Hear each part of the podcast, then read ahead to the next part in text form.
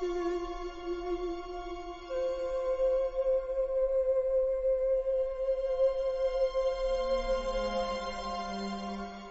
este sábado recemos con el Evangelio según San Lucas, en el nombre del Padre y del Hijo y del Espíritu Santo. Todos los publicanos y pecadores se acercaban a Jesús para escucharlo. Los fariseos y los escribas murmuraban diciendo, Este hombre recibe a los pecadores y come con ellos. Jesús les dijo entonces esta parábola.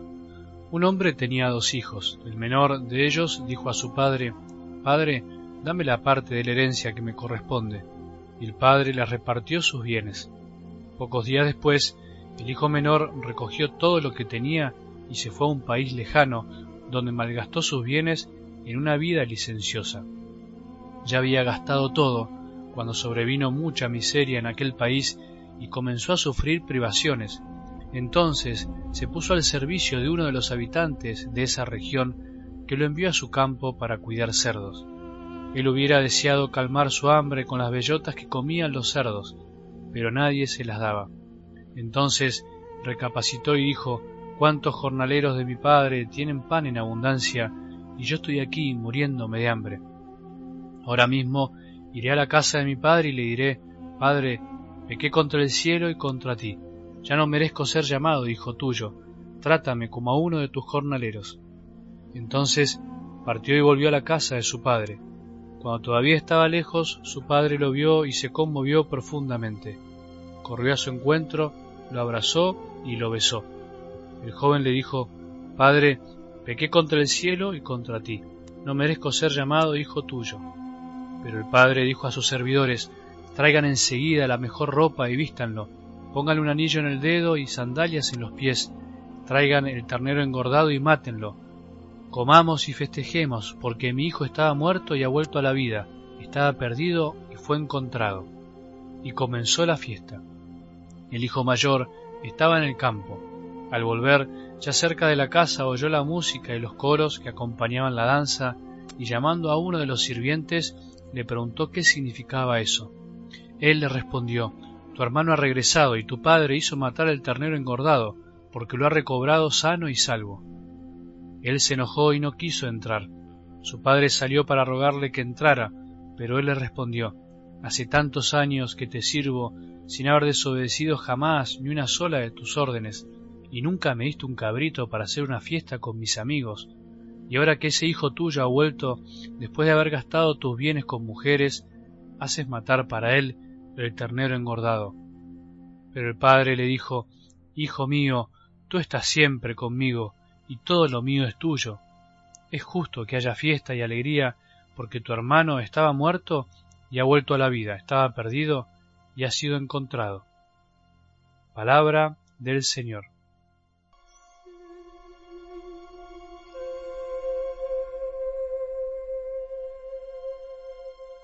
Qué manera de terminar esta segunda semana de Cuaresma, si miramos para atrás, dan ganas de repasar todos los evangelios de la semana, porque uno fue mejor que el otro, aunque no es bueno decir eso. Pero si escuchamos el de hoy es imposible no decir algo. Es poco el tiempo que nos queda para comentar semejante parábola. Es una pena. No se puede decir tanto en tan poco tiempo. Lo que sí se puede, lo que sí podés, es volver a escucharla una y mil veces y pedirle a Jesús que te ayude a reconocer en este relato que es el corazón del Evangelio, el corazón de un Padre que nos sorprende tanto, siempre, que destruye toda lógica humana de lo que nosotros consideramos justo. Ya estarás sacando tus propias conclusiones, ya habrás estado pensando algo mientras escuchabas este relato de Jesús.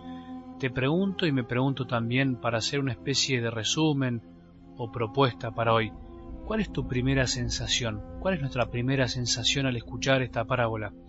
Antes de pensar y reflexionar y analizar cómo es posible algo así, ¿qué sentimiento te aflora?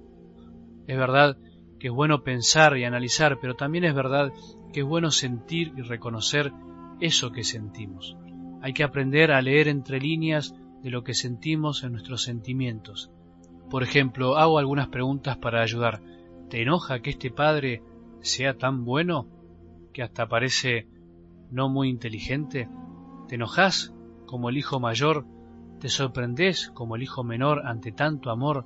¿Te quedás sin palabras? ¿Entrarías a la fiesta del hijo perdonado, del hijo menor, o te quedarías mirando desde afuera con bronca, sin querer entrar? ¿Entrarías a la fiesta como el hijo menor a disfrutar del perdón como lo disfruta ese padre? ¿Qué haríamos nosotros si nos pasara lo mismo en nuestra propia familia? ¿Qué harías si fueses padre o si sos padre con dos hijos y te pasara lo mismo con uno de tus hijos? ¿Qué harías si hubieses despilfarrado los bienes que te dio tu padre? ¿Volverías? ¿Con qué cara volverías a hablar con tu papá? ¿Volverías o te quedarías entre los chanchos y el barro eternamente? ¿Te pasó alguna vez? ¿Cuál sería tu reacción al ver que un hermano tuyo vuelve a tu casa a reconocer su pecado? ¿Bronca, alegría, envidia, enojo? ¿Te alegrarías al ver a tu papá recibiéndolo como un rey? ¿Qué dirías si te digo que el Padre del cielo, el Padre de Jesús, tu Padre y mi Padre, el Padre de todos, de buenos y malos, vive para darnos su perdón y nosotros no nos damos cuenta, ya sea porque nos llevamos lo que no es nuestro y lo gastamos, desperdiciando su amor, ya sea porque teniendo todo lo de él nunca lo supimos disfrutar? ¿No será que vivimos en nuestra propia galaxia de egoísmo a veces y hasta le queremos enseñar a Dios cómo se es buen Dios? ¿No será bueno pedir en esta cuaresma poder llegar a la Pascua y disfrutar de la fiesta que el Padre nos tiene preparada, esa que nos quiere hacer y nosotros a veces nos empeñamos en arruinar? Sé que te llené de preguntas. Bueno, por ahí alguna te ayuda a reconocer que en esa primera sensación y sentimiento que reconociste al principio, podés encontrar la voz de Dios que algo te quiere decir que algo te quiere mostrar, de algo nos quiere perdonar, de algo nos quiere sanar. Que tengamos un buen día y que la bendición de Dios que es Padre misericordioso, que siempre nos quiere recibir con los brazos abiertos como al Hijo menor y que siempre nos quiere hacer participar de la fiesta como al Hijo mayor, Hijo y Espíritu Santo descienda sobre nuestros corazones y permanezca para siempre.